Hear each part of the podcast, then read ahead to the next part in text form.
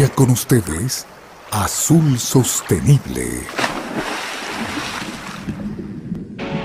Un espacio de diálogo sobre la importancia del océano para Ecuador, relacionado a la conservación y el uso sostenible de sus recursos. Bienvenidos.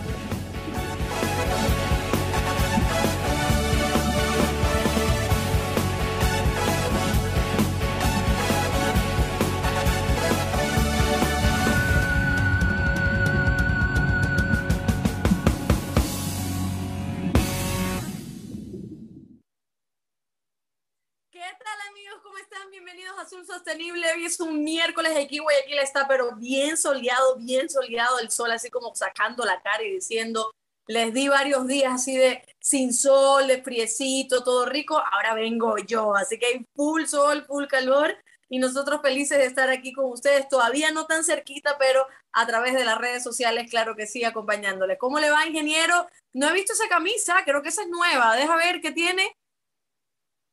Pon el audio, pon el audio. Ahí fue. Son pececitos de colores, hola. Pececitos. Ajá. Es nueva camisa. Ah, es nueva, acaso lanzamos las camisas del ingeniero, esa es nueva. ¿Cómo le va ahí?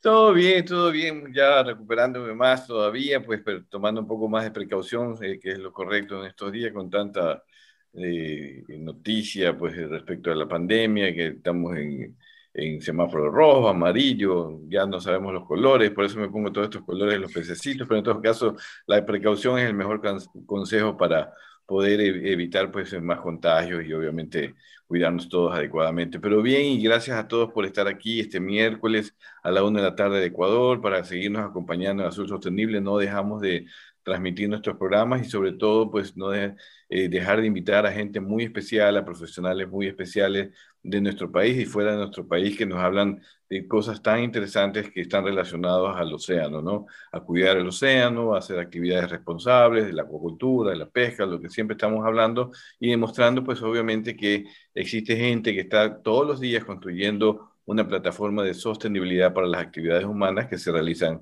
en el océano. Así que aquí estamos, mi querida Londra, de nuevo. Así es, así es que bueno, y este siempre será el espacio para todas esas personas que deseen comunicar cuáles son sus labores y sobre todo que tengan que ver con la sostenibilidad. Por eso nos llamamos Azul Sostenible y aquí estamos. Recuerde que estamos en todas las redes sociales ahora en este momento en vivo, en YouTube y en Facebook, pero también nos puede escuchar porque nos retransmite. Le agradecemos muchísimo a Radio Cascada y Channel Galápagos Noticias en Desarrollo al Día Noticias Ecuador y España Latina TV. Y si usted no puede escucharnos en vivo, también nos puede escuchar en todas las plataformas que se suben, Spotify, Google Podcast, ahí estamos también. Y síganos en Instagram porque ahí es donde lanzamos nuestros concursos eh, y usted se puede ganar también muchísimos premios de Atún Manaví, los productos de Atún Manaví que son espectaculares. Y sin más, entonces empezamos el programa con nuestro primer segmento, Noticias desde el Mar.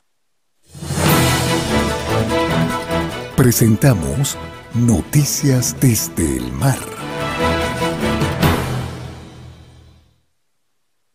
Y comenzamos con la primera noticia que hace unos días también por acá nos asustamos y vimos todos los videos de Galápagos y que si alerta de tsunami, que si no alerta de tsunami, bueno, eso pasó en Tonga y vamos a ver ahora qué pasa, porque Tonga confirma desastres sin precedentes causado por el tsunami. Vamos a ver.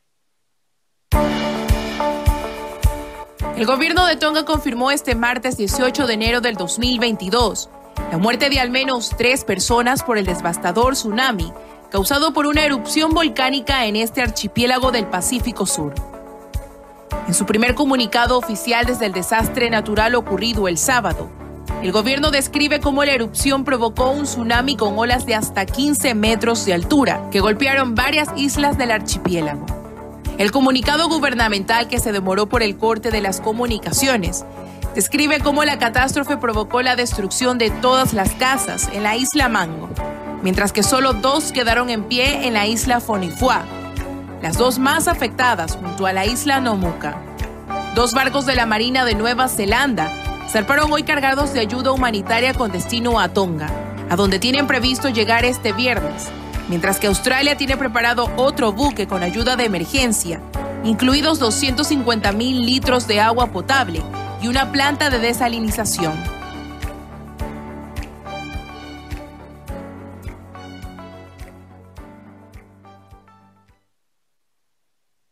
Terrible también lo que sucedió ahí, y usted también nos estaba enviando los videos en, los grupos y, la preocupación también eh, alrededor de todo este tema y que tiene muchísimo que ver con los cambios climáticos y con todo lo que ha pasado, ¿no?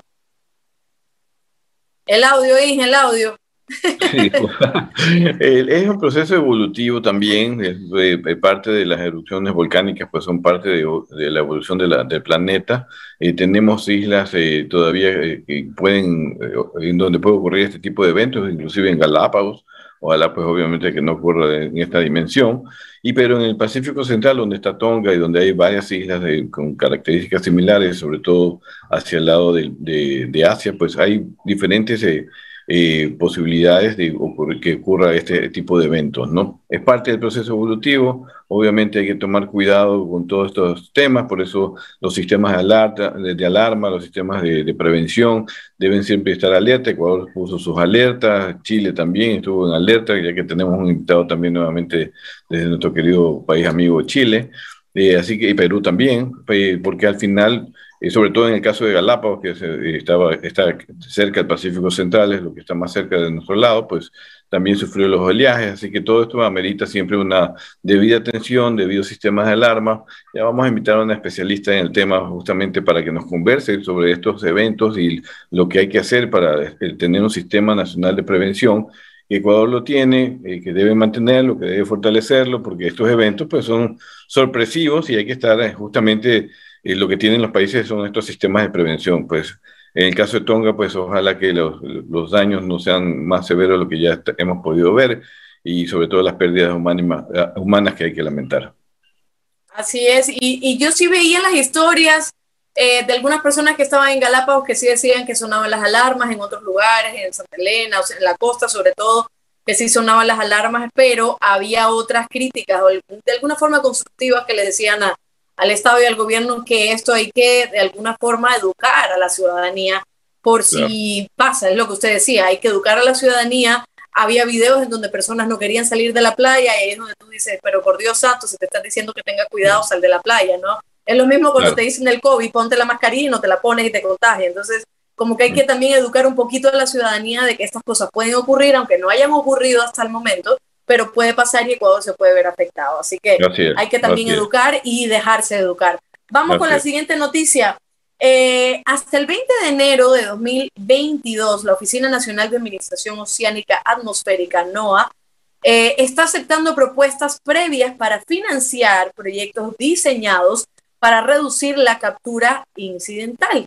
En un anuncio realizado el miércoles 15 de diciembre, la agencia dijo que se espera que estén disponibles alrededor de 2.4 millones de dólares para el programa de ingeniería de reducción de capturas incidentales. El programa busca apoyar nuevas tecnologías o prácticas de pesca que minimicen la cantidad de especies protegidas y en peligro que se capturan. Entre las prioridades del programa para este ciclo se encuentran las formas de fomentar la adopción de nuevas tecnologías y evitar el contacto con los hábitats. Los funcionarios federales también están interesados en financiar programas que promuevan la investigación internacional y también pueden considerar proyectos que estudien la mortalidad posterior a la liberación. NOAA Fisheries se espera emitir hasta 15 subvenciones para el año fiscal 2022, con subvenciones que oscilan entre 50 mil y 250 mil dólares. En septiembre de 2021, la agencia anunció que una docena de proyectos recibieron un total de 2.2 millones de dólares para el ciclo eh, del año fiscal 2021.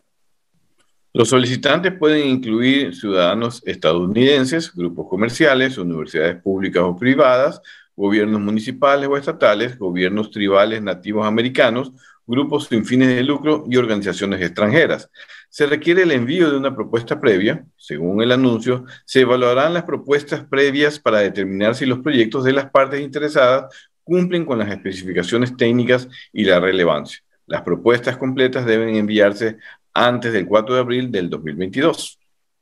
Interesante. Me, parece interesantísimo, ajá, sí. Mira, este, estas son lo que hablábamos en programas anteriores cuando hablamos de subvenciones, subsidios, pues estas son subvenciones positivas, ¿no? Obviamente intervienen los gobiernos, financian eh, eh, actividades para contrarrestar el impacto, los impactos negativos en, en, los ambientes marinos, en este caso de la pesca, para reducir la pesca incidental, y como en el caso de Ecuador lo estamos haciendo en Tunacons, en diferentes pesquerías, eh, y lo hace también Estados Unidos. Por allí el Estado interviene, pone dinero, eh, atrae, eh, pone recursos para universidades, investigadores, grupos privados también que quieran desarrollar estas prácticas para reducir los impactos en el medio ambiente. Esta es una política de gobierno muy interesante y por eso lo traemos a la mesa para que escuche también nuestro gobierno y pueda tener estas ideas y ponerlo en el presupuesto, ayudar a los pescadores que ya estamos trabajando en, en solucionar este tipo de problemas y que me parece, en mi opinión, siempre ha sido desde el punto de vista técnico lo más práctico para reducir los impactos eh, en vez de cerrar con líneas imaginarias, es decir, que no se pesque. Así que lo contrario es trabajar con los pescadores, eh, invertir en este tipo de actividades desde el punto de vista estatal, también del sector privado, para poder eh, lograr juntos cambios tecnológicos, cambios de comportamiento, cambios de prácticas de pesca que reduzcan los impactos en el medio ambiente. Este es el camino correcto desde mi punto de vista. Así es, así es. Y no, me parece interesante que se esté fomentando también eh, eh, la sostenibilidad de todos, desde todos lados. Y ahora vamos con la última noticia, precisamente tiene que ver con nuestro invitado el día de hoy, eh, Guillermo, pero Molina, gerente de Transforma Más Mar, afirma que el tiempo se acabó, así que escuchemos por qué. Hace unas semanas el Grupo Intergubernamental de Expertos sobre el Cambio Climático, IPCC por su sigla en inglés, publicó su informe sobre la situación actual del cambio climático donde los resultados obtenidos revelaron que la contaminación proviene principalmente de la quema de combustibles fósiles y de un sinnúmero de actividades humanas. Esto último no exenta otras actividades extractivas y productivas del impacto que sus operaciones tienen en el planeta. Tal es el caso de la pesca y la acuacultura, de no hacerse cargo de sus residuos técnicos, daña profundamente al ecosistema marino por la microfragmentación de los plásticos en contacto con la arena y el sol. Guillermo Molina, gerente de Transforma Más Mar, afirma que en el marco de los residuos técnicos realizarán un convenio con la Asociación de Recicladores de la región de Coquimbo en Chile, que trabajará y asesorará a los productores regionales en las posibilidades de reciclaje de residuos de todo tipo. Por otra parte, la empresa norteamericana Bureo, quienes recibirán en un periodo de tres años 4.500 toneladas de redes en desuso para erradicar la pesca fantasma, provenientes de los 10 países latinoamericanos que integran al pesca. Molina concluyó con un mensaje. Queremos ser parte de la solución, no del problema, y estos son pasos necesarios de dar, con un gran potencial de expandirse a otras regiones y, por qué no, al resto del mundo. De esta manera, quienes estamos vinculados al desarrollo productivo, seguimos haciendo esta actividad con una visión circular, sustentable, sostenible y amigable con nuestro hogar, el planeta Tierra. Informó para ustedes Alba Corita. Siga con nosotros en Azul Sostenible.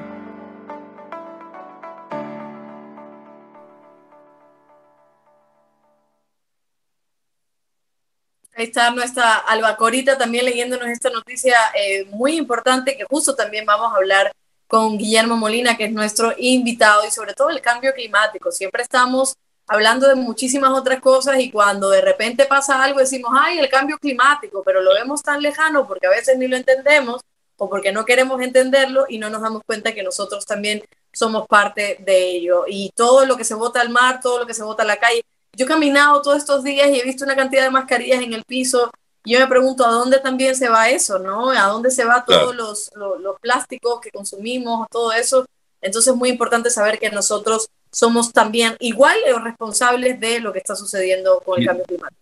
Eh, de acuerdo, Alondra, y de eso se trata el programa, inclusive de usar obviamente de, determinar unas acciones concretas para eh, lograr pues que esto eh, pase un proceso de, reciclaje una, o la economía circular, como nos va a explicar Guillermo Molina en el caso de la pesca, cómo se aplica este, este criterio para poder reutilizar todos eh, estas, estos desechos que los que se pueden reutilizar para poder, obviamente, de forma inteligente, pues aprovechar estos, estas, eh, estas, estos materiales, ¿no? Hay tanto que hacer, tanto que, que tomar la atención y por eso, pues, eh, Azul Sostenible, pues, trae expertos que nos expliquen, nos explican qué ya se está haciendo y qué es lo que se debe seguir haciendo a futuro para aplicar la economía eh, circular, en, sobre todo en la actividad pesquera y también en otras actividades humanas. Así que ese es el mensaje. Así es, y, ya después del corte le damos la bienvenida al otro Guillermo que también nos acompaña desde Chile para conversar un poco sobre este tema tan interesante que a todos, por supuesto, nos debería interesar. Recuerde que estamos en vivo en YouTube y en Facebook y estamos esperando sus saludos y sus preguntas también para hacerla a lo largo de el programa y que nos puede seguir en todas las redes sociales. Entonces, vamos a un corte chiquitito y enseguida volvemos. Muy bien. Quédate en sintonía ya volvemos con más de Azul Sostenible.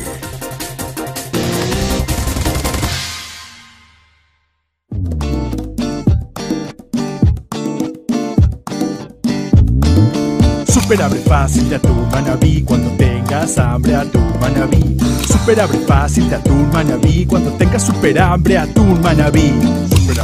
Se abre super super fácil Super abre fácil, se abre súper, súper fácil. Para mano chiquita o mano grandota, levantas y del mar a tu boca. Super abre fácil de atún manabí. Cuando tengas super hambre, atún manabí. Volvemos para contarle que es la primera planta de economía circular en el norte del país. En Rimar utilizan las langostas y camarones en un 100%, lo que se iba antes a un vertedero, hoy se transforma en alimentos y fertilizantes para el mundo agrícola. Mire. El 85% del camarón es desechado porque solo se come la cola eso era así hasta hace un tiempo atrás, cuando dos ingenieros decidieron innovar y utilizar este producto del mar al 100%. Para nosotros, en un principio, era un problema. Eh, teníamos que llevar, llevarla a vertedero, botarla tiene un costo, percolamos, contaminamos y de ahí nos nació la idea de qué hacemos con la cáscara. Y empezamos a investigar y nos dimos cuenta, porque tenía estas características, que podíamos extraer la quitina, podíamos traer la salsa, y podemos, eh, eh, inclusive hemos estado haciendo otros desarrollos como para pasar a la biomedicina con algunos subproductos también de la cáscara. Esta es la primera planta de economía circular en el norte del país. RIMAR está a cargo de este proceso, que se realiza en dos etapas. Extraen el quito sano desde la cáscara de las langostas o camarones y lo ocupan como fertilizante para la agricultura. Otro uso también son las salsas de langostas y camarones. Recibimos la cáscara, mantención, acá pasa por una cinta de, limpieza, una molienda en un molino. Eh, acá está en un estanque acondicionador donde acondicionamos la cáscara junto con el agua para que suba los reactores. Eh, en base a bombas, bombas, bombas específicas para poder transportar el sólido. Y eh, ustedes pueden apreciar unos reactores donde ahí se hace hidrólisis química. La planta lleva dos años trabajando, pero estas instalaciones son nuevas. Un orgullo para la región de Coquimbo porque esperan replicar la idea en otros puntos del país. Lo importante es que hay un futuro y un futuro verde, un futuro sustentable, sostenible, una economía circular que eh, va a generar, digamos, eh, mano de obra para, para, eh, para personas aquí de la comuna Coquimbo. Se nos parece que es una iniciativa que hay que apoyar, destacar y aparte a nivel regional. O sea, que se haga en esta región representa además una doble satisfacción porque revela la, importancia de las regiones para el gobierno. Evitan que 3.200 toneladas de camarones terminen en un vertedero. El programa Transforma Más Mar ha apoyado a estos emprendedores y les ha dado herramientas para desarrollar la economía circular. El equipo ya trabajando más de un año con nosotros el químico, más todo su equipo, ya más de un año con nosotros, pero ya hoy día, ya definitivamente hoy en día eh, eh, pusimos en marcha la línea. Ya, entiendo, La idea aquí es procesar aproximadamente 10 toneladas de cáscara diarias. Hoy estos emprendedores buscan ser un ejemplo para las demás empresas que explotan recursos marinos.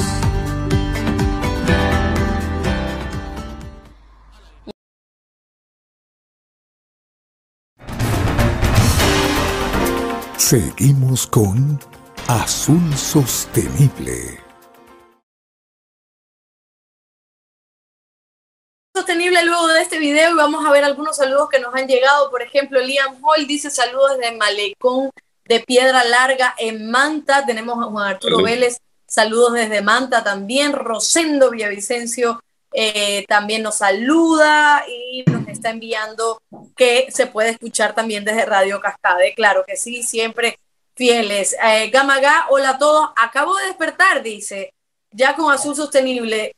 ¿Cómo, ¿Cómo es que acaba de despertar? ¿Cómo es eso que a la una de la tarde acaba de despertar Gama Está un poquito, está un poquito malita de salud, está de, ah, COVID, nuestra querida amiga Gabriela Cruz, la presidenta de la FENACOPEC, ¿no? Ya, yo decía, yo también quiero esta vida de levantarme a la una, pero si está enfermita está bien, vale, vale, vale, todo bien. Y Diego eh, Miletich dice, saludos, mister, gran programa. Y Rosetta, hola mis amigos bellos, Sí, dice, hola mis amigos bellos, que Dios me los bendiga. Claro que sí, esos son los saludos que nos van llegando. Vamos a seguir leyendo en el siguiente corte. Recuerde que estamos en Facebook y en YouTube en vivo también para que nos pueda enviar sus comentarios, sus preguntas, etcétera, que aquí estamos nosotros para responder. Y ahora sí, es el momento de darle la bienvenida a Guillermo Molina, es gerente del programa estratégico de bioproductos marinos y eh, agregación de valor Transforma Más Mar. Y hoy vamos a hablar de algo que ya veníamos anticipando en las noticias, la economía circular aplicada en la producción pesquera, un tema que me encanta porque tiene muchísimo que ver con la sostenibilidad y la sustentabilidad. Así que vamos a darle la bienvenida a Guillermo Molina. ¿Cómo está Guillermo? Hola, un saludo grande a Londra y Guillermo, mi tocayo allá en Ecuador. Gracias por la invitación. Guillermo, casi se me pega el acento, porque por ahí dije una cosita parecidita como al chileno y que se me pega por ahí. Siempre me pasa.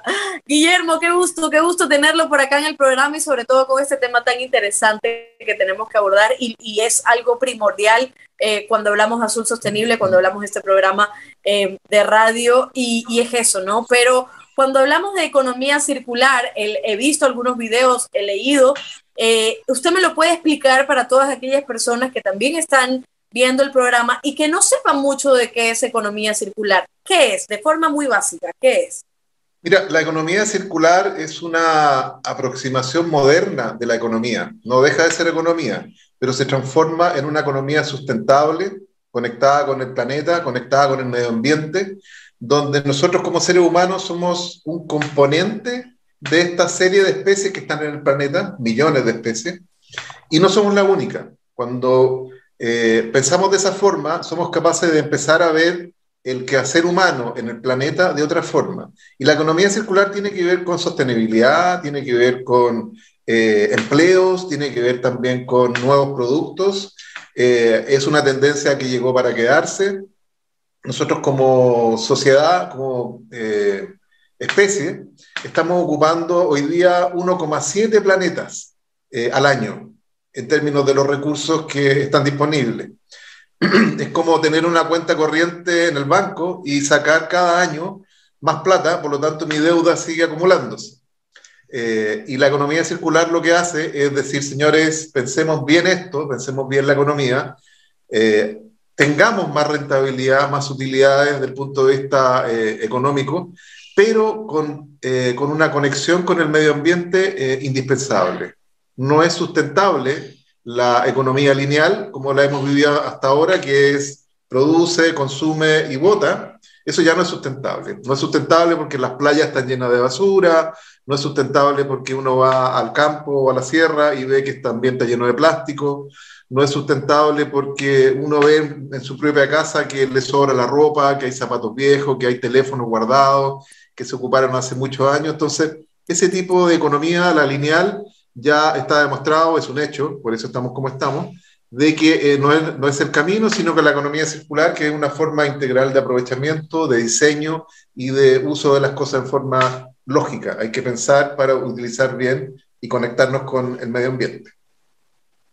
Así es, y Guillermo, algo interesante que mencionabas, porque ya lo vamos a enfocar al tema pesquero, pero la economía circular está en todo, está, está incluso en, mi vida personal, aquí en mi casa, debería también estar, porque usted mencionaba que esto de comprar, usar y botarlo, ¿no? Y eso es lo que estamos acostumbrados también a hacer, porque nos han enseñado también así. Yo consumo mi botella de plástico, de agua, y la boto, pero no sé qué viene después. Y ahora estaba, el otro día me acordé que estaba viendo en Instagram una noticia sobre eh, el desierto de eh, Atacama, puede ser, eh, allá en Atacama, en Chile, Atacama. que, se ha, ajá, que se ha convertido en un gigantesco basurero de ropa sin usar y sin vender. Y yo miraba eso y decía, Dios mío, cuánto desperdicio también hay ahí, porque es una industria que además más del 10% de emisiones de carbono en el mundo y, y siempre se la critica y bien que se puede reutilizar. Entonces, la economía, cuando usted lo menciona, la economía circular, además de que es beneficioso para el ecosistema, para el planeta, etcétera, eh, usted menciona que también podría ser beneficioso, por ejemplo, para las empresas, para los puestos de trabajo. ¿Cómo podría ser beneficioso en ese aspecto? A ver, ustedes mostraron un video hace unos minutos que tiene que ver con el uso de los caparazones de los camarones. Eh, en, en, Chile, la pesquería de camarones son camarones de profundidad marinos eh, la cola del camarón equivale aproximadamente al 15-20% en promedio. Eh, por lo tanto, el cuerpo del animal, que es eh, el, caparazón, la cabeza, todo eso y las patas, son aproximadamente el 80%. Y eso se iba a vertedero. Entonces, uno dice, y cuando analizamos eso con, con los dueños de la empresa, estamos votando plata, estamos votando un producto certificado, estamos votando trabajo, y estamos votando además productos de la naturaleza. ¿Qué hizo esta empresa inteligentemente? Tomó estos, esto, en ese momento, desechos y los transformó en una, nueva materia prima, eh, generó una inversión y hoy día hay nuevos productos que están en el mercado, hay nuevas personas trabajando y hay una, una, captación de CO2 que antes se eliminaba eh, por, eh, por, en, el, en, el, vertedero. hoy día se transforma en un CO2 capturado y eso aporta a un producto final que finalmente, eh, en este caso, se va a, eh, a, cultivo agrícola. Y los cultivos agrícolas lo fijan y lo transforman en carbono fijado en madera, en el caso de, las frutas, eh, o en frutos que finalmente uno consume. Entonces, la lógica es bastante simple cuando uno lo mira así. Estaba botando algo, lo transformo en un producto, lo meto al mercado, lo vendo, pero además aporto al medio ambiente porque ese producto que ya antes iba al vertedero deja de emitir ese CO2 y ese metano y se transforma en carbono fijo en plantas en, en, en, en este caso. Claro, y eh, hace, hace unos programas, si no me equivoco, el año pasado estuvimos hablando con eh, cangrejeros de Naranjal, un lugar aquí en, el Guayas, ¿no? En Ecuador. Y ellos mencionaban, por ejemplo, que además de vender los cangrejos, ellos, ahí el ingeniero podrá corregirme, que ellos utilizaban eh, que si las patitas, que si el caparazón, que si todo, lo utilizaban absolutamente todo precisamente para lograr la sostenibilidad. Muchas veces aquí eh, los, los, los locales un poquito más pequeños hacen y trabajan con el tema de la economía circular sin saberlo, ¿no? Porque saben que pueden reutilizarlo. Pero ahora mi pregunta es, Guillermo, ¿todo se puede reutilizar, todo se puede usar o hay cosas que sí hace falta votar y que de alguna forma también los estados y los gobiernos vean qué se puede hacer con esos desperdicios, ¿Qué, cómo, cómo ver qué es lo que se puede usar y qué no. Mira, es una buena pregunta porque cuando uno entra a un sistema productivo, la verdad que, eh, y viniendo de afuera eh, regularmente, uno ve que hay oportunidades. Eh, la persona que está en la casa, es decir, en su empresa regularmente o en su actividad productiva, está acostumbrado a un cierto eh, estándar y forma de hacer las cosas. Y la verdad es que eh, en economía circular hay una especie de máxima. Eh, no hay basura, hay solamente materias primas.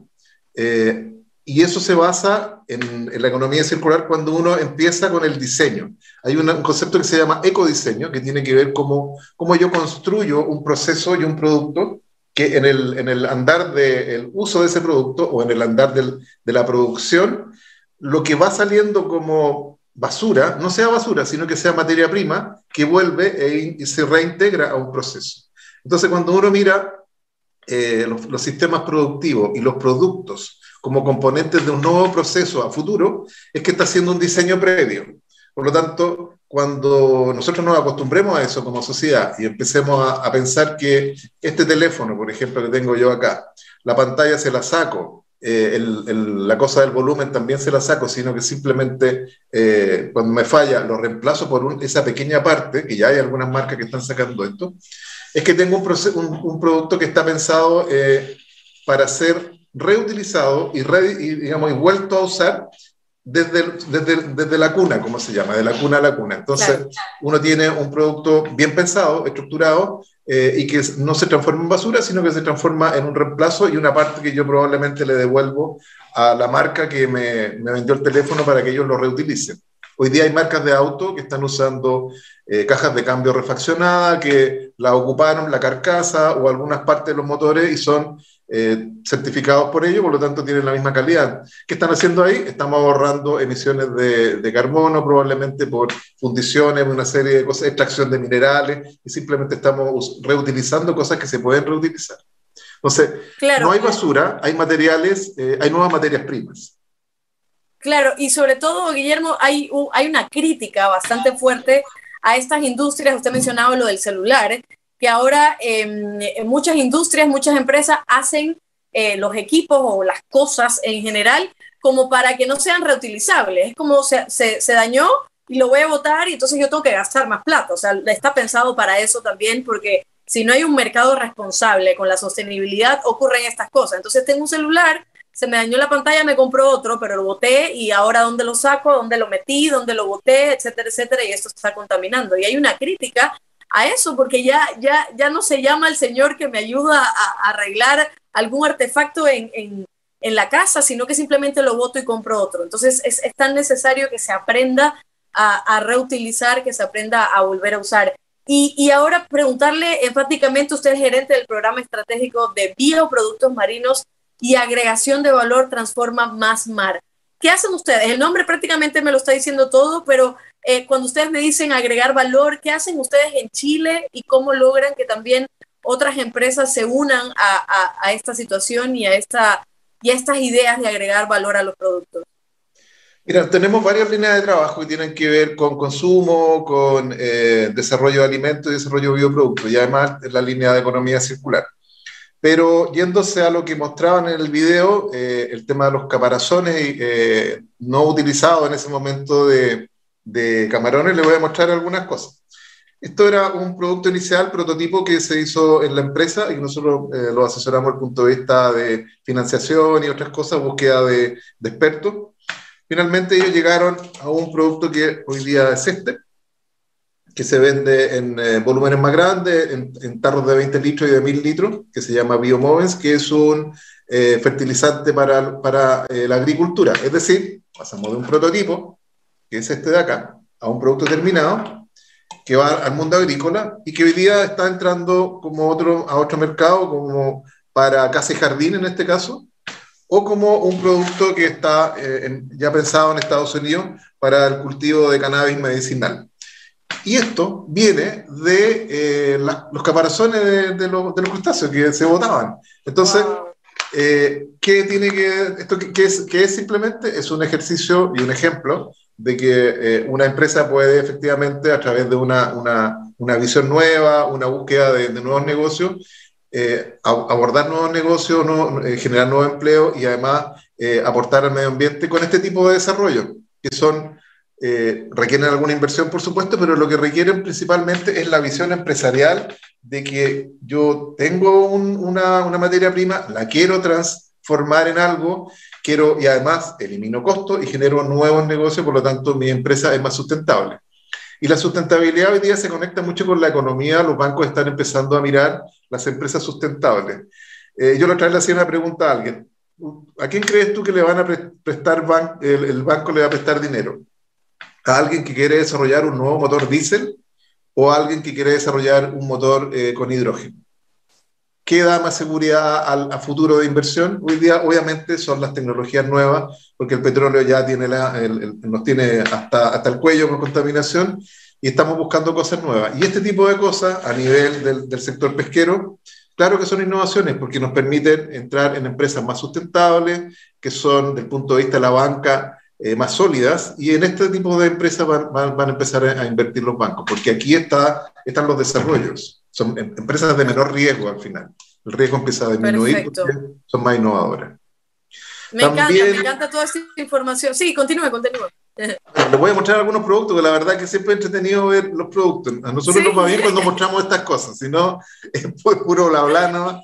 Este es un pate de ostiones, de, de, ostiones como la ostra que le dicen en los mexicanos, es un argopecten, y que viene de ostiones que eran subestándar, quebrado, o los mantos de los ostiones también. Esto se transforma en un paté.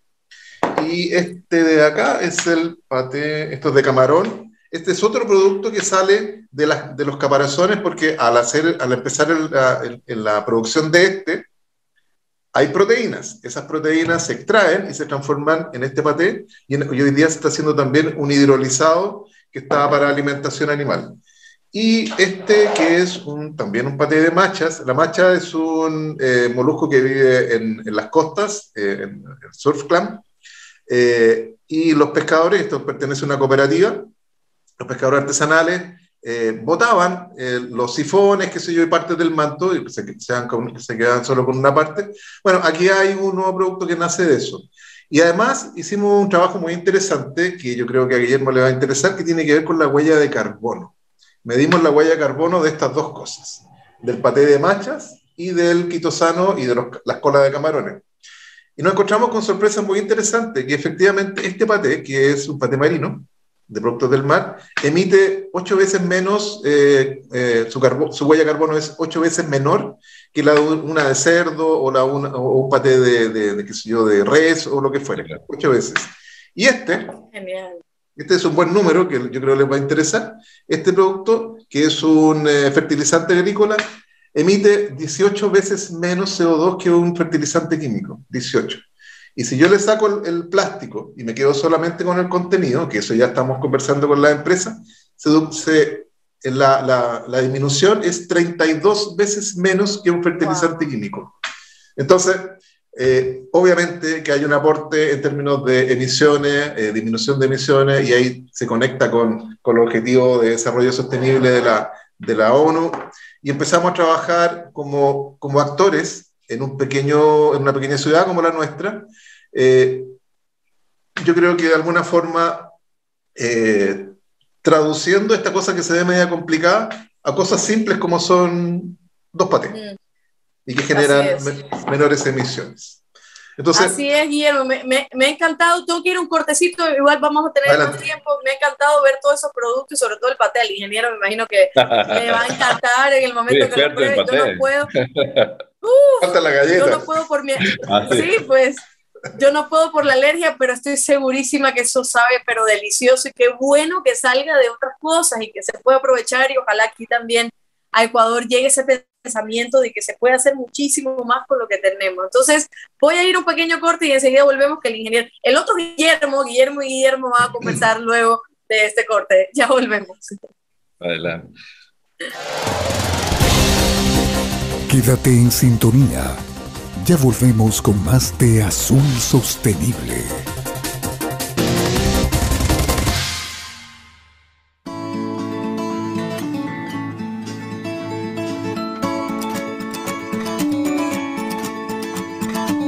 Estamos haciendo el, voucher para, poder sacar un, producto en el cual ocupa eh, los descartes de las machas, eh, los sifones y las blondas, en el cual eh, son son subproductos, queremos rentabilizar la cooperativa, sacar el máximo provecho a, los recursos del mar, especialmente en este caso las machas, desarrollar un nicho que no está cubierto, poder hacer una sustentabilidad en el tiempo, apostar a la economía circular, eh, no contaminando. Nosotros tomamos varios eh, productos o posibilidades de desarrollo de productos, analizando primero qué eran los descartes que teníamos en la región.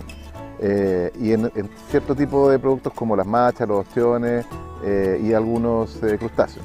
Y lo que identificamos fueron oportunidades para poder desarrollar en conjunto con las organizaciones, en este caso como con Cooperativa San Pedro, de nuevos productos, es decir, a partir de algo que hoy día no está siendo usado, que es un descarte, abordar el desarrollo de un nuevo producto, como es el caso del paté de machas, en el cual estamos trabajando y que se encuentra en su etapa ya de diseño final.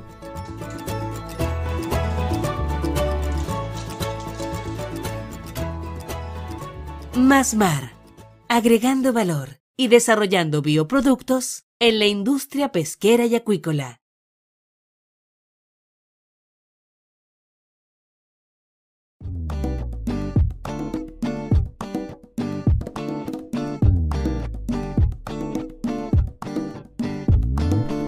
Super abre fácil de atún manabí cuando tengas hambre atún manabí. Super abre fácil de atún manabí cuando tengas super hambre atún manabí. Super abre fácil se abre super super fácil. Super abre fácil se abre super super fácil. Super abre fácil se abre super super fácil. Super abre fácil se abre super super fácil. Para mano chiquita o mano grandota levantas y del mar a tu boca. Super abre fácil de atún manabí cuando tengas super hambre atún manabí. Seguimos con Azul Sostenible. Seguimos con Azul Sostenible, otros saludos que nos están llegando a través de las redes sociales ya que estamos en vivo. Rosette Villasí dice, me encanta lo que están hablando sobre la cáscara del camarón, está muy bueno y hay que aprender, hay que aprenderlo, dice dos veces por si acaso. Simón eh, Lucas dice, hola desde Tonchihue. Eh, Alejandro David dice, hola desde Chile, nos está saludando desde allá, un saludo también para todos los que están conectados en Chile. Fenacopec dice nuestra queridísima Gabriela, interesante tema. Ricardo Castillo, muchos saludos para los que hacen Azul Sostenible desde Galápagos, San Cristóbal. Pronto, yo sé que pronto estaremos por ahí. Eh, José García Larcón dice saludos a todo el equipo de Azul Sostenible, excelente tema. Ernesto Tomalá, saludos del puerto en Gabao a todo el equipo de Azul Sostenible y saludos a la licenciada Gabriela Cruz, que Dios la bendiga y se recupere pronto, así es.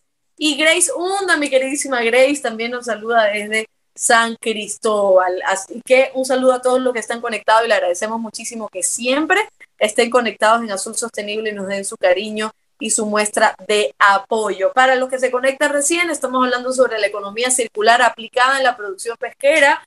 Si usted se ha perdido la primera parte, que ha sido muy interesante, lo puede buscar después se queda en nuestras redes sociales y en Spotify. Estamos hablando con Guillermo Molina, él es gerente del programa estratégico de bioproductos marinos y agregación de valor Transforma Más Mar. Y ahora el Inge Guillermo Morán le va a hacer todas las preguntas a Guillermo Molina, así que adelante. Muchas gracias. Yo siempre prestando atención aquí, cada vez que usted dice Guillermo Mo, digo que me va a llamar Guillermo Molina. Guillermo, un gusto tenerte aquí. Gracias por tu tiempo, por brindarnos este espacio para que justamente a través de Azul Sostenible, pues generar esta, esta, esta comunicación de ideas fantásticas como la que acabamos de ver en resumen eh, con lo que, la conversación que has tenido con Alondra. Son temas muy importantes, eh, eh, el reaprovechamiento de productos que se desechan, ya sea para, que causan contaminación o a veces son desechados simplemente aunque sean orgánicos y no, no sabemos cómo reutilizarlos. Allí un buen mensaje para nuestros queridos amigos de la pesca artesanal aquí en Ecuador, de todas las caletas pesqueras. Este es un programa muy seguido por el, sector pesquero artesanal ecuatoriano y aquí hay unas ideas muy interesantes que se pueden desarrollar en, sus respectivas caletas, ¿no? Bajo un programa obviamente bien organizado como lo tiene eh, Masmar con, con, con la iniciativa privada. Y allí va mi primera pregunta, Guillermo. ¿Esto es solo iniciativa privada o también tiene apoyos de organizaciones no gubernamentales o también del, mismo gobierno eh, a través de sus instituciones para, obviamente, dar soporte a estas ideas que son fantásticas y que ayudan al sector pesquero allá en Chile y el sector acuícola también, ¿no? Mira, eh, nosotros somos un programa que nace desde el Estado eh, y se conecta con la empresa. Lo que hacemos nosotros es generar una, una plataforma de conocimiento y de antenaje tecnológico, como se le denomina en, en, esta, en estas líderes, eh, de forma tal de transferir esta información a pequeños empresarios, medianos empresarios y grandes empresarios, eh, para que empecemos a, transformar de alguna forma, a generar eh, más valor y más desarrollo. En el camino nosotros nos encontramos con esta beta de economía circular. Nosotros no partimos como un programa de economía circular, sino que nos dimos cuenta que había un valor tremendo ahí. Eh, y efectivamente somos una conjunción del Estado con las empresas eh, y los pequeños eh, productores que juntos colaboran, a veces comparten gastos, a veces nosotros incurrimos los gastos, pero el principal valor está en la orientación que generamos hacia, hacia la industria y hacia, hacia esas empresas en términos de cuál es la línea, en este caso, a seguir en, esto, en estos tiempos que ya requieren de cambio urgente. Y también me imagino que gratas experiencias con las organizaciones pesqueras artesanales. Y para también trabajar, veía un ejemplo, entendía yo que el tema de las machas era con alguna organización de, eh, artesanal de cultivo de, de machas o de, áreas de manejo de machas allá en Chile y que estaban reutilizando y que también ellos lo veían como algo positivo. Sí, ellos son, eh, que este, este, esta pasta de macha, paté de macha, eh, es propiedad de una cooperativa de pescadores artesanales, que son 153, si no me equivoco, de Caleta San Pedro, que se ubica acá en, en esta ciudad, eh, y que son ellos administradores de un área de manejo de machas. Entonces, nos unimos con ellos. De hecho, el presidente de esa cooperativa es parte del directorio al cual yo me debo. O sea, ese, ese presidente de la cooperativa es uno de mis jefes. Así que tengo que hacer bien las cosas para que él esté contento. Está muy bien. ¿Y el impacto económico? ¿Ustedes lo han medido esto? ¿Cuánto ha ayudado a crecer eh, a las actividades de la pesca, la acuacultura o, a las empresas? Desde el punto de vista de yo solamente exportaba camarón o cola de camarón y ahora tengo este valor agregado en base a este proceso de reutilización. Eh, ¿Eso ustedes tienen alguna medición ya del impacto económico a favor de, de las empresas o de las organizaciones pesqueras? Sí, con algunos productos, por ejemplo, el quitosano tiene una rentabilidad muy, muy superior a lo que es la cola del camarón. 50 eh, veces, 100 veces más. Eh, por lo tanto, ah, pasa que uno entra a un espacio de mayor tecnología y de mayor, yo diría, mayor rentabilidad cuando eh, ingresa en áreas como esta. Por ejemplo, este frasquito vale, a ver, son como 4.000, deben ser como 8 por 5, sí, como 5 dólares más o menos. Eh, y que son 250 ml aproximadamente. Y un kilo de cola de camarones valen 8, 6 dólares. Eh, entonces, claro, eh, y esto era algo que se botaba a la basura. Y la concentración de esto es un 2.5. Entonces, claro que hay mayores rentabilidades, hay mayores, yo diría, beneficios eh, de todo tipo, social, económico y principalmente ambientales. Entonces, eh, estamos también en la etapa, porque nosotros somos un programa bastante joven, este, este, programa nació en el año 2017, nosotros empezamos a trabajar, tuvimos un año de estudio, de, meternos, o sea, en 2019 empezamos ya con desarrollo de productos eh, en la línea que tú ves. por lo tanto, estamos también en la etapa de mediciones.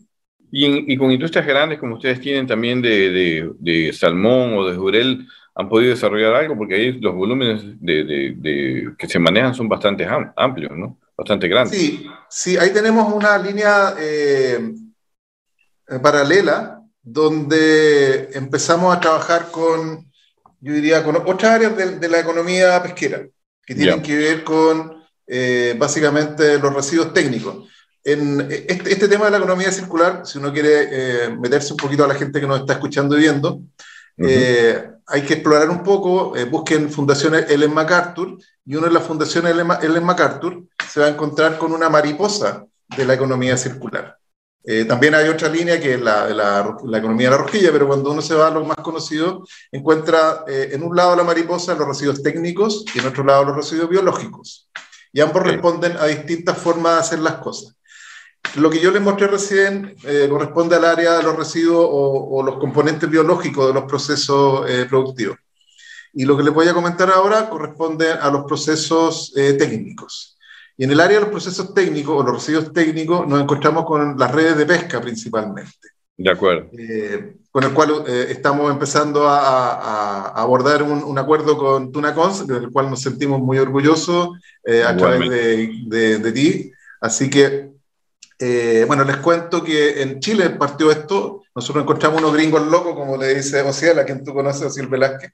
No, estos, claro. gringos, estos gringos empezaron con una, una bola, como nosotros decimos en Chile, de eh, querer hacerse cargo de las redes. Se acercaron a, a Ociel, en este caso a, la Asociación de Industriales Pesqueros de acá de Coquimbo, y empezaron a donarle redes que ellos finalmente, a través de procesos técnicos, agarraron esas redes, las transformaron en eh, lentes de, sol, en patineta de skate, como se vio en el primer video, si alguien lo quiere ver, tiene que buscar Cureo o Segunda Vida, eh, convenio Segunda Vida, y se va a encontrar con que hay ropa, hay patinetas, hay lentes de sol, hay partes de bicicleta, hay una serie de cosas. Y eh, en esa área de, de, residuos técnicos nosotros entramos a trabajar con grandes empresas principalmente, que son las grandes pesqueras de acá de Chile, pero además nos estamos extendiendo a través de, de Bureo, nuestro, nuestro aliado estratégico, en Perú, donde ya hay operaciones, en Argentina, donde ya tenemos operaciones, y en Ecuador, donde eh, te doy la noticia, eh, Guillermo, que a partir de los primeros días de febrero ya está la recepción de redes de pesca para poder hacer el reciclaje y transformación en productos. Eh, estamos muy orgullosos de este programa porque además estamos en, en, Estados Unidos con, con eh, relaciones con, con México. Eh, estamos en conversaciones con una flota española que se llama OPAGAC, una, una alianza, que son, ellos son casi 60 naves que operan en, en, el Océano Pacífico Índico y en el Atlántico, con este objetivo de eliminar y aportar a la... Eh, ojalá que no tengamos más redes fantasmas pescando en nuestros mares, porque una red fantasma puede pescar durante 300 años, 500 años. Y como está diseñada para pescar, es una máquina de, de, pescar permanente. Entonces, a través de, esto, de este proceso que estamos abordando, eh, con esta alianza con las empresas, eh, estamos buscando cómo aportar al medio ambiente, eliminando las redes de, de, estas redes fantasmas, redes que quedan en desuso, y transformarlas en productos. No guardarlas, sino transformarlo en una visera de lente, en unas gafas para, para, el sol, o en una patineta para hacer skateboard, o, o lo que sea. Eh, entonces, De, y de esta forma volvemos a capturar el CO2 y no dejamos que se transforme ni que se haga partícula o, y nos siga contaminando, y menos aún pescando, digamos, eternamente. Y con los salmoneros de Chile también estamos generando un, trabajo, eh, porque las redes de salmón también son muy grandes, y en la industria del salmón chileno es, enorme. Y a través de otra empresa que se llama eh, Convert Plus, que es chilena, ellos están trayendo una tecnología para abordar esa red que tiene un, un antifouling también, que tiene cobre, entonces hay que hacer un proceso previo. Eh, y de esa forma también nos, nos, conectamos con grandes empresas, pero esto es a través del trabajo de Alpescas. Yo tendría que cambiar este, este, título de acá y poner pescas. No, es que, es que ya estuvo nuestro amigo Ciela, que, que, es el mayor eh, promotor de este. Nuestro líder, ya, ok, entonces está claro. es nuestro líder, estuvo aquí con nosotros junto con Alondra. Eh, y justamente pues eh, estuvimos intercambiando algunos criterios, ya hablábamos de este proyecto que con mucho gusto y con mucho orgullo pues seguramente ya Tunacón se estará haciendo parte ahora que ustedes ya están también aquí en Ecuador. Eh, para promover justamente otro, otro tema más de, de, responsabilidad sobre la actividad pesquera, ¿no? Aparte de buen manejo de la pesquería, las poblaciones saludables, la reducción de impactos en otras especies vulnerables, pues también tenemos que ver con trabajos de, reducir la contaminación y este es uno de los temas pues que ayuda a hacer que eh, a través del reciclaje pues podamos reutilizar los, los desechos de las redes de pesca. Eh, aquí en Ecuador pues tenemos una gran cantidad de flota atunera, de pelágicos pequeños, que seguramente pues eh, nos unimos a este, este proyecto con la Cámara de Pesquería, con Atuné, con, con nosotros como Tunacons, porque es parte de nuestra responsabilidad, es para que justamente eh, los ciudadanos vean pues que la actividad pesquera pues está desarrollando en sus varios aristas justamente trabajos relacionados a reducir sus impactos al medio ambiente como deben hacerlo todas las actividades productivas humanas, ¿no? El turismo, la acuacultura, la ganadería, el comercio, la industria, pues todos tenemos que ser responsables con nuestro planeta y muy orgullosos pues de, esta, de, unirnos a este proceso y este ejemplo que nos dan desde Chile ustedes, que nos, han, eh, nos hacen parte de este, de este proyecto a través de, de Alpescas, que es la organización latinoamericana. Estoy seguro que también nuestros amigos de la pesca artesanal que nos están escuchando, pues les va a interesar unirse a este proceso por sus redes de Transmayo. Por,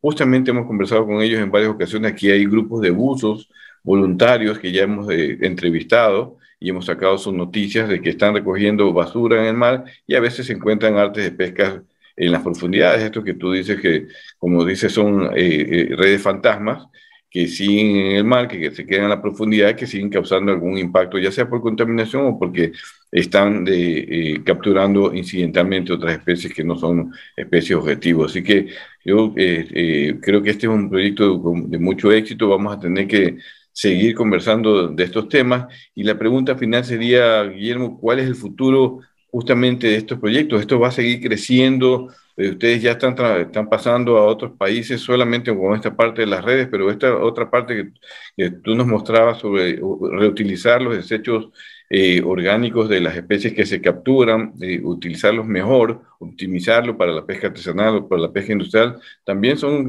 temas muy interesantes. ¿Cómo ves este camino de la, la, economía circular en estas dos líneas o en estas dos rutas que nos has conversado el día de hoy?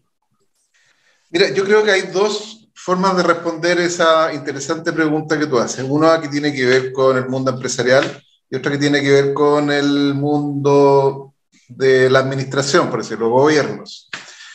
Necesitamos sí o sí gobiernos que sean capaces de identificar eh, oportunidades de, de, negocio en esto, oportunidades para mejorar como eh, país toda la infraestructura productiva, porque la economía circular no solo se aplica al sector pesquero, se aplica al mundo agrícola, al mundo de los textiles, como bendijo Alondra, al mundo de, de, la, de, la, mecánica, ahí hay tratamiento de, de, aceites, hay una serie de cosas que evidentemente se pueden hacer. Entonces, necesitamos sí o sí una conjunción entre el Estado y el mundo privado que identifiquen a través de estímulos, estímulos que deben darse desde el, ojalá desde el Estado, eh, identifiquen oportunidades de negocio y, la, y los transformen en realidad todo lo que yo te mostré en algún momento, estos frascos, estas botellas, qué sé yo, el tema de las redes, en algún momento fue una idea, un plan.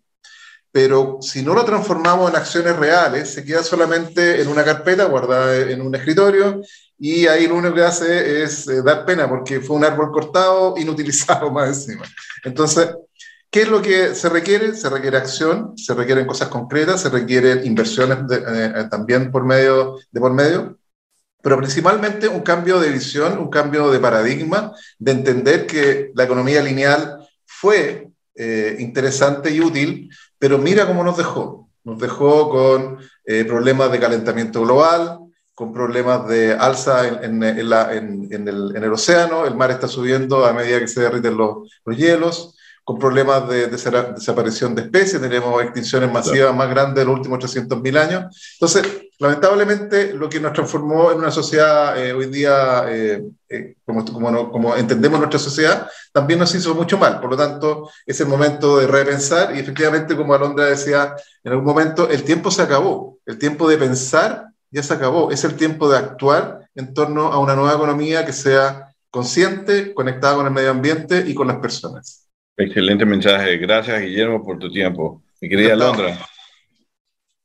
Excelente mensaje y ojalá también nosotros ponemos en nuestras redes sociales pequeñas cápsulas y este mensaje va porque va, porque es necesario que las personas comiencen a pensar. Y no, no digo las personas ajenas, yo también. Yo tengo que empezar a, a ver cómo el otro día, por ejemplo, es algo totalmente personal, pero estaba arreglando el closet de la ropa y había muchísima ropa que yo había comprado, que incluso tiene la etiqueta que no he usado entonces llega un momento en donde dices, primero que estás gastando una cantidad de plata por gusto, pero segundo de que está ahí guardada, que no tiene ningún uso y que tal vez va a terminar también en algún basurero o qué. O sea, también que, hay que ir pensando en cómo reutilizamos esta ropa, en la ropa incluso vieja que tenemos, cómo también la podemos reutilizar, hay cosas tan maravillosas, en los plásticos, en el agua que consumimos, en los envases que consumimos.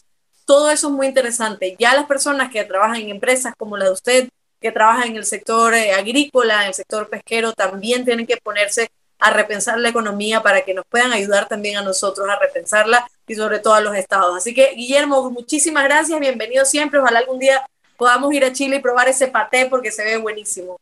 Aquí está disponible. Y un abrazo. Muchas gracias Alondra y Guillermo por esta invitación y especialmente un saludo a Azul Sostenible, a toda la gente que lo escucha y encantado de poder haber hablado un poquito de este tema tan interesante.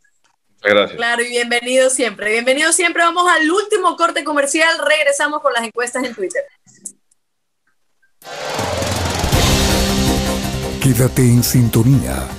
Ya volvemos con más de Azul Sostenible.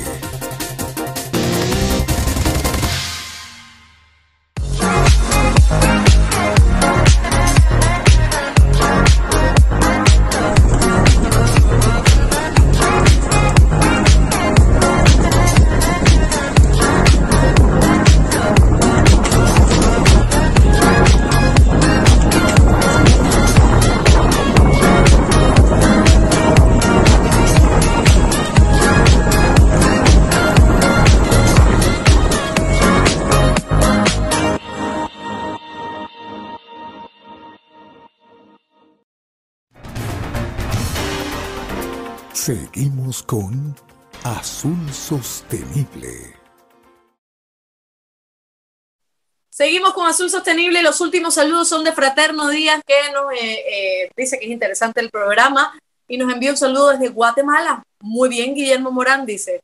Eh, Alejandro Bravo, que es el secretario general de FUPAP, dice a la distancia todos mis Deferencias a los hermanos pescadores artesanales del Ecuador y de igual manera para su sostenible, Dios os guíe. Así que desde todos lados nos están escribiendo. Le agradecemos un montón. Vamos a las encuestas en Twitter. Vamos a ver, vamos a ver si esta vez, porque he estado como que un poquito, un poquito mal desde que empezó el año, pero me imagino que, que tengo que seguir acostumbrándome.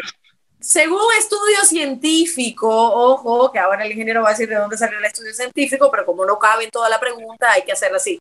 Según estudio científico, para el 2030, ¿cuántas partículas de microplásticos por metro cúbico habrá en el mar ecuatoriano? ¿60, 60, 112 o 160? Como yo, o sea, voy a decir que como todo es una... Todo está mal. Vamos a poner 160. Efectivamente, esa es lamentablemente esa es la respuesta, esa es la proyección que se tiene y esos son este, eh, indicadores muy elevados. Ojalá que no, lleguemos a esto, pero justamente para este tipo de, por este tipo de trabajos y por este tipo de información que generamos, pues en verdad la idea es reducir esa contaminación y que no lleguen a esos niveles. ¿no? Así es. Siguiente pregunta. ¿Cuál es el material que predomina más en los océanos como basura marina? Vidrio, tela, plástico y metal. De ley plástico, eso lo sabemos todos.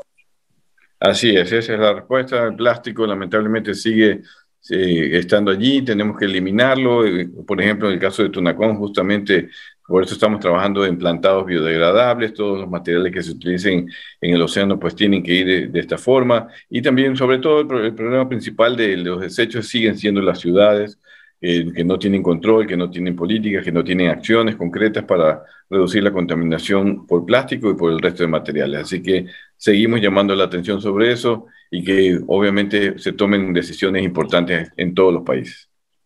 Así es, y la última pregunta, ¿qué porcentaje de residuos plásticos marinos están compuestos por los equipos de pesca? ¿10%, 50%, 70%?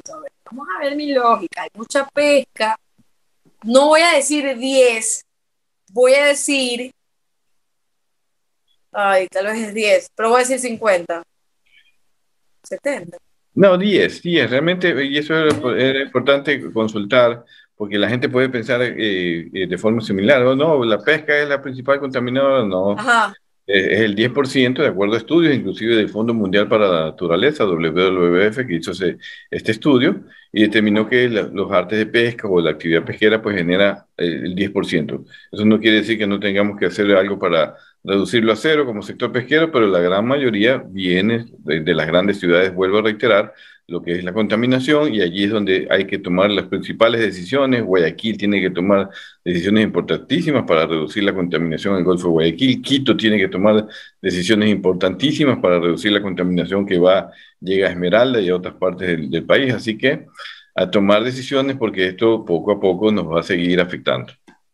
Así es, ya lo sabe, interesante el programa. Recuerde que se queda en YouTube y en Facebook los programas y también en Spotify y en Google Podcast para que usted lo pueda escuchar después.